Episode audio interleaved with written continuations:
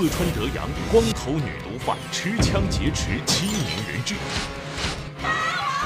快点来字！快点的！快来字！狡猾劫匪利用地毯盖住人质，狙击手一时束手无策，解救行动如何继续？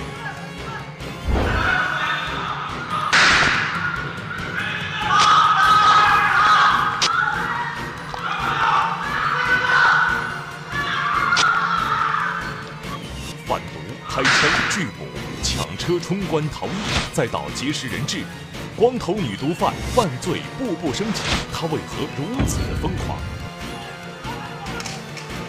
拍案说法，劫持人质的光头女毒贩，精彩故事为您讲述。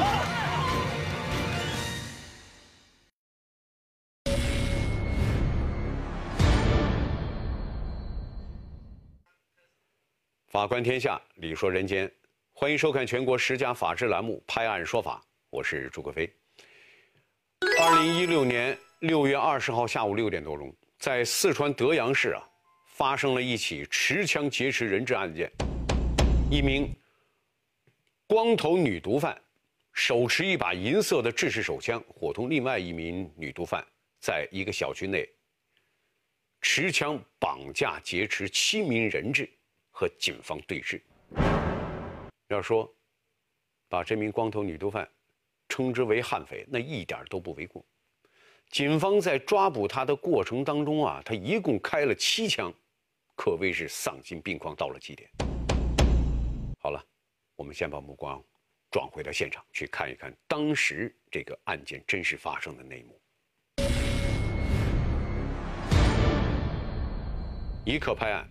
光头女匪持枪拒捕，丧心病狂绑架人质。这里就是绑架劫持人质的案发地，位于四川省德阳市白河巷的一个住宅小区。小区电梯里的监控画面显示，当天下午十八点十九分，两名女性嫌疑人挟持七名人质进入电梯。画面中，这位光头戴着眼镜、手里拿着枪的，就是嫌疑人杜某。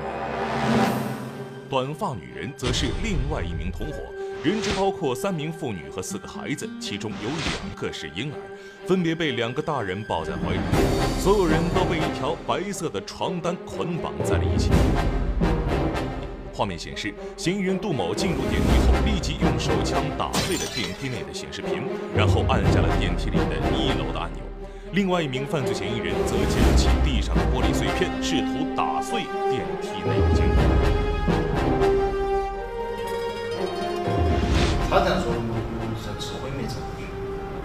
他认为像电影、电视的所发展的整个过程和情节，就是要避开，尽量避开所有的监控。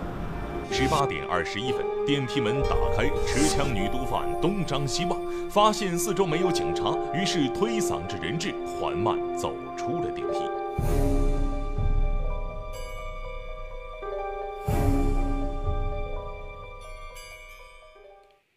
看到这儿啊，您可能会问了：这个光头女毒贩如此气焰嚣张，警察到哪儿去了？您有所不知啊，其实这栋楼的里里外外、四面八方都被荷枪实弹的警察给包围了。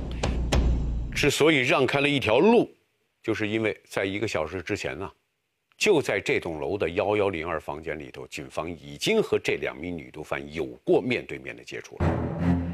不过这一次的接触啊。过程不仅是惊心动魄，结局那更是出乎所有人的意料之外。让我们把时间倒退一个小时，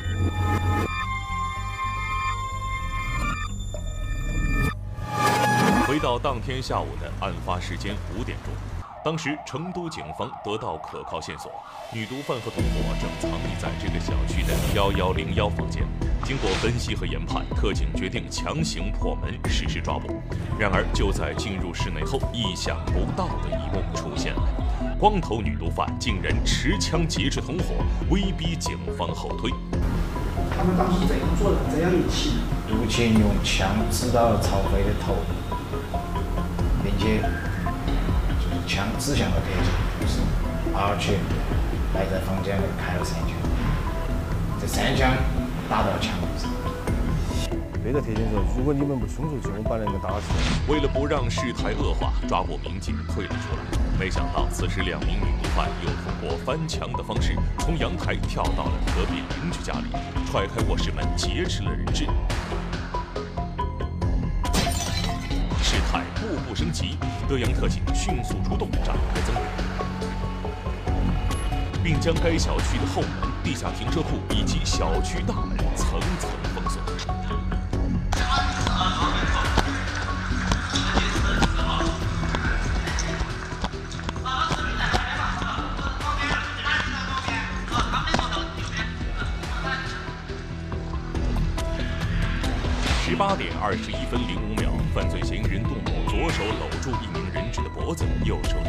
挟持人质走出电梯，试图步行到停车场逃离。可是，嫌疑人走到可能走到半楼的时候，他发现了这有人，他就再次选择再次选择从地面上出逃。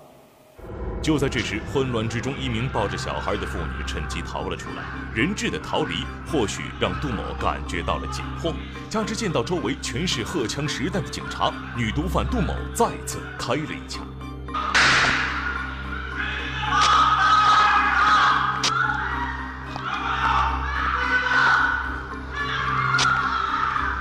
队员在这儿了，就在那个位置开了一枪，朝这个方向开了一枪。没有没有没有击伤，没有打到我们的队员。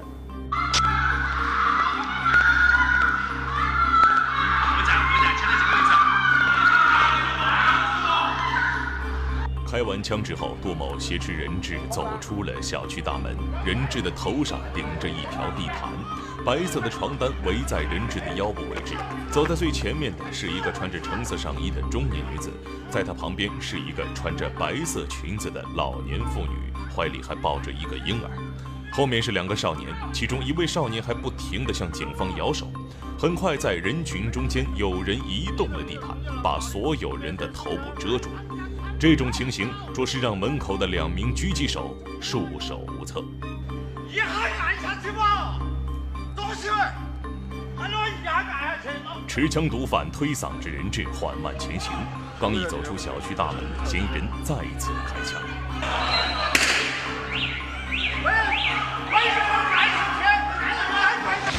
又开了一枪，当时我能清晰的看清楚那个弹壳的。位置落在了马路对面，弹壳的位置也没有也没有伤到任何人。枪声吓坏了人质，原本扯着地毯的手也松了下来，地毯滑了下来。可很快又在犯罪嫌疑人的威胁下，人质把地毯又盖到了头上，继续被迫朝着大马路，也就是华山路路口方向前进。人质头顶着地毯，只有穿橙色上衣的那名人质的头露在外面，看着路。原本围在腰上的床单也滑落到膝盖位置，这让后面的人质只能被拖着走。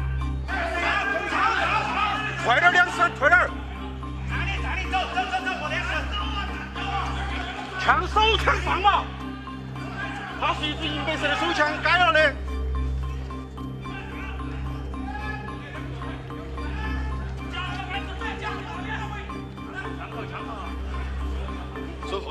看不到，把枪啊逮着嘛。在走道离华山路口还有三四米远的位置，人质停了下来。另外一名特警队员刘文林开始不断的喊话：“放下来子，放下放来子。”那个叫那个叫那老太太，我说那个老太太，我说你把把小孩放下放下，我还用了手势，我说你把小孩放下放下。当时他他眼神是游离的，他当时都懵了。都不知道该怎么办，他当时的状态是这样，就膝盖都是微屈，就这样抱不抱不了了，就这样这样走了，这样走，我看到很心疼的那种，很想很想，当时很想冲过去把小孩给他抱着抱抱的，就这种感觉。抱着婴儿的老年妇女几经崩溃，手里的婴儿已经滑落到腰部位置，嘴里还在无意识地呼喊着，脖子位置被一名犯罪嫌疑人的手搂住，一把银白色的手枪格外显眼。在老人呼喊的同时。顶在人质头上的地毯再次滑了下来，最前面的那位穿橙色上衣的人质趁着地毯挡住犯罪嫌疑人视线的机会逃了出来。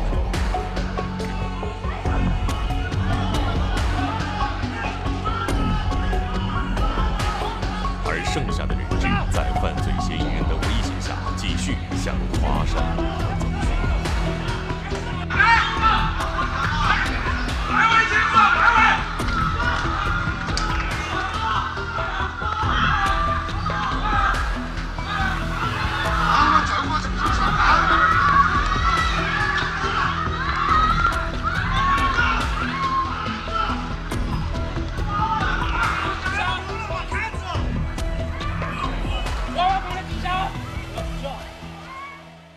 华山路是市区的主干道，此时正是下班的高峰，华山路上的车和人呢都很多。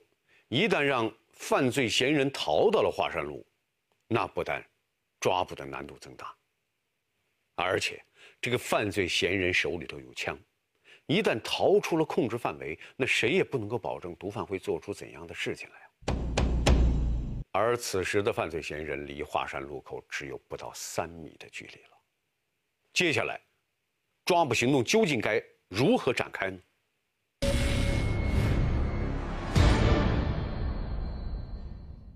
千钧一发之际，特警队员如何展开营救？贩毒、开枪、拒捕、抢车冲关逃逸，再到劫持人质，光头女毒贩犯罪步步升级，她为何如此疯狂？拍案说法，劫持人质的光头女毒贩，精彩故事为你讲述。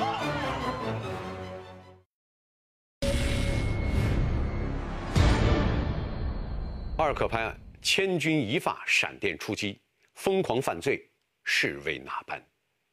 两名女毒贩持枪威逼着其余四名人质，头顶地毯，继续朝华山路缓慢前行。沿着白河巷的路口，走到快到华山路口不到两米处的地方，路面上有一根减速带。两名毒贩和人质经过时，脚下磕绊了一下，遮盖在头顶的地毯滑落了一下，犯罪嫌疑人就用持枪的一只手拽了一下。就在那一刻，特警队员意识到机会来了。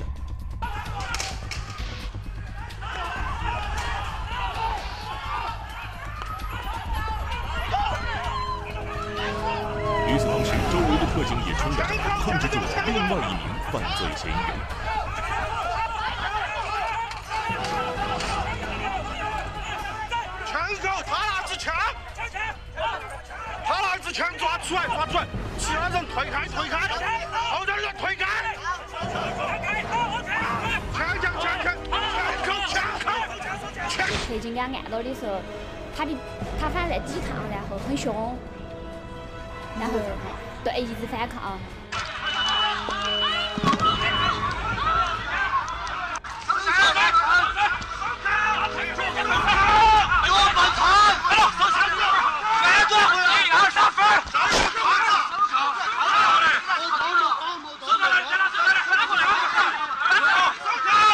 之后，警方在现场缴获了仿制手枪一把，子弹六发。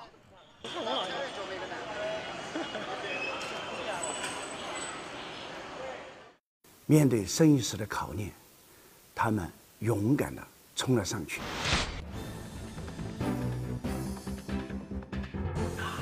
这是作为一位人民警察勇敢的担当，也是履行了入警誓词、恪尽职守、不怕牺牲的庄严承诺。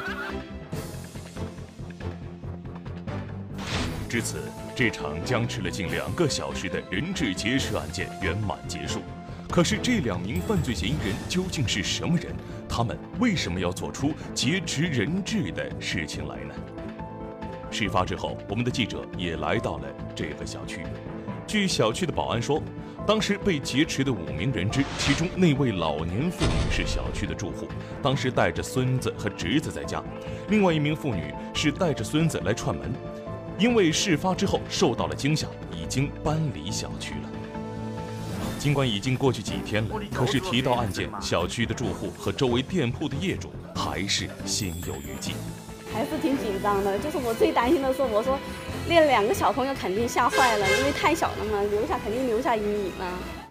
看到这儿，细心的观众朋友可能注意到了一个细节：绑架劫持人质的地点位于德阳闹市区，最后实施成功解救的，也是德阳特警的队员。那么，为什么案发前的一个小时，当两名女毒贩藏匿在出租屋内的时候，是由远在一百多公里以外的成都警方来破门实施抓捕的呢？六月二十一号晚上，成都市公安局官方微博“平安成都”通报了德阳劫持人质案的细节。原来，其中缘由啊，还远远没有想象之中的那么简单。记者了解到，这个持枪绑架人质的女毒贩之所以会被成都警方一路追踪到德阳，源于四天前，也就是六月十六号凌晨发生的一起枪案。当日凌晨，成都公安特巡警队员在成雅高速收费站设卡盘查时，拦下了一辆雷诺轿车，车上一共四人，两男两女，显得十分可疑。然后发现那个驾驶员驾驶证过期了。然后他的车后备箱还有两副不属于这个车的牌照，这个车的嫌疑就明显提升了。就在后排座位上，民警发现一个女士提包，里面有两个白色密封好的纸盒。正在民警准备拆开检查的时候，蹲在地上的犯罪嫌疑人杜某突然往后撤，并从身后掏出一把手枪，对民警连开两枪。哦，在他开枪的同时，我也还击了两枪，但是由于当时天黑，然后。还有就是要顾及周围的那个群众，万一怕产生跳弹，所以说开了两枪以后没有打中。混乱之中，犯罪嫌疑人杜某抢过雷诺轿车，带上另外一名女同伙，在夜幕的掩护下甩下两名同伙和毒品，仓皇逃离现场。当时查扣下的毒品是什么类型的毒品？呃，当当时查扣下来的毒品是冰毒。就是我们俗称甲基苯丙胺，重量当时称重是一点四公斤。毒贩杜某驾车逃逸后，在收费站直接冲关，之后把车辆丢弃在了离冲关卡口大约三百米外的一个废旧厂房里面。然后他们汽车逃逸，徒步大概离开汽车的两公里以后，通过出租车逃逸公司。成都警方继续追查，发现嫌疑人杜某和同伙曹某六月十六号当晚逃到什邡之后，又利用朋友在德阳租了一套房子，也就是后来发生劫持案件的小区。十八号，杜某和曹某偷偷逃到德阳，一直躲在屋里，直到六月二十号，成都警方一路循线追踪到了这里。警方最初以为毒贩杜某是位女性，不会有太激烈的反抗行为，谁知道对方的犯罪手段却步步升级。不仅上演劫持同伙的戏码，开枪拒捕，更绑架劫持无辜妇女儿童作为人质，妄图逃逸。在抓获他的时候，我们带他到医院做位置检查，医生对他的诊断就是神经性的侵犯，就是说一个长时间吸食毒品，没有睡觉，没有进食，也就是说，他应该说，包括在我们抓捕他的时候，整个过程。他把自己放在一个电影角色，产生了一种恐惧。根据我国刑法第三百四十七条的规定，走私、贩卖、运输、制造毒品甲基苯丙胺，也就是俗称的冰毒五十克以上的，处十五年有期徒刑、无期徒刑或者死刑，并处没收财产。而成都警方现场查扣的冰毒数量是一点四公斤。这足以达到上限判刑的标准了。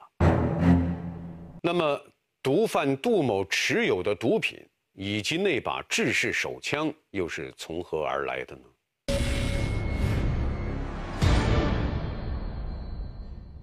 毒品的漩涡让他越陷越深。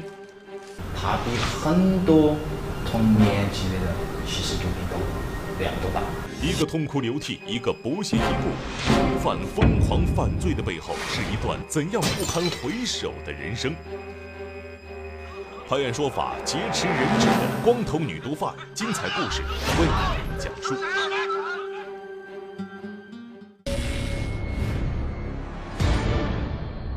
三个拍案，吸食毒品害人害己，身陷囹圄，咎由自取。在看守所里，我们见到了犯罪嫌疑人曹某。曹某今年二十五岁，四川什邡人。据曹某说，他和杜某是朋友，两人都吸毒。平日他的毒品都是由杜某提供。据曹某交代，六月十六号凌晨那天，同伙杜某和特巡警展开枪战，继而带上他抢车逃跑后，他整个人都是懵的。我说的，我们不能跑噻。我说，我说这样子是在法的。我说的，我说你毕竟已经开枪了，晓得吗？他他就说，他说的，哇，他就他就骂我噻。他说你想让我死了？他说的。他说：“你晓得里面装的啥子吗？”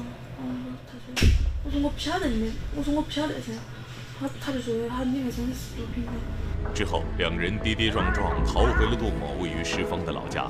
担心警察上门追，杜某又联系了一个远在德阳的亲戚，要其帮忙租下一间出租屋。案发后第三天，两人赶到了这里躲藏了起来。两名毒贩没有想到警察这么快就找上了门，于是就发生了接下来的劫持、绑架、人质事件。他最初的就从那个被控制的一家人，其中一个犯人，他传话说让我们准准准备一辆车子，还是想逃跑？还是啊，还是想逃跑。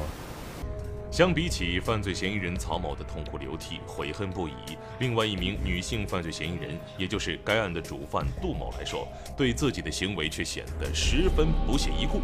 面对记者的镜头，他开始用沉默来应对。我有个权利不接受采访，对嘛？如果有的话，我想你话，我应该用我的权利嘛。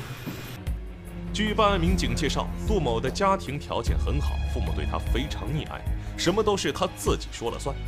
就是在这种没有约束的情况下，杜某和社会上的一些不良青年接触，并沾染上了毒品。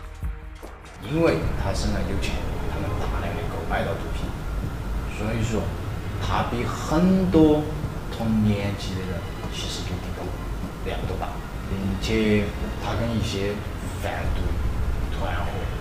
些残联就造成他一步一步越陷越深。杜某每天都要吸毒，并且毒瘾很大。就在被抓前，甚至还有多次毒驾的行为，可以说是毒品葬送了他的人生。据调查，毒贩杜某所持的手枪是他从一个朋友那儿拿来的，是一把仿制式手枪，一共有十六发子弹，杜某共击发了七发，其他的子弹在现场全部被找到了。目前，提供枪支弹药的嫌疑人也被双流警方刑事拘留，案件的后续工作仍然在进一步的展开当中。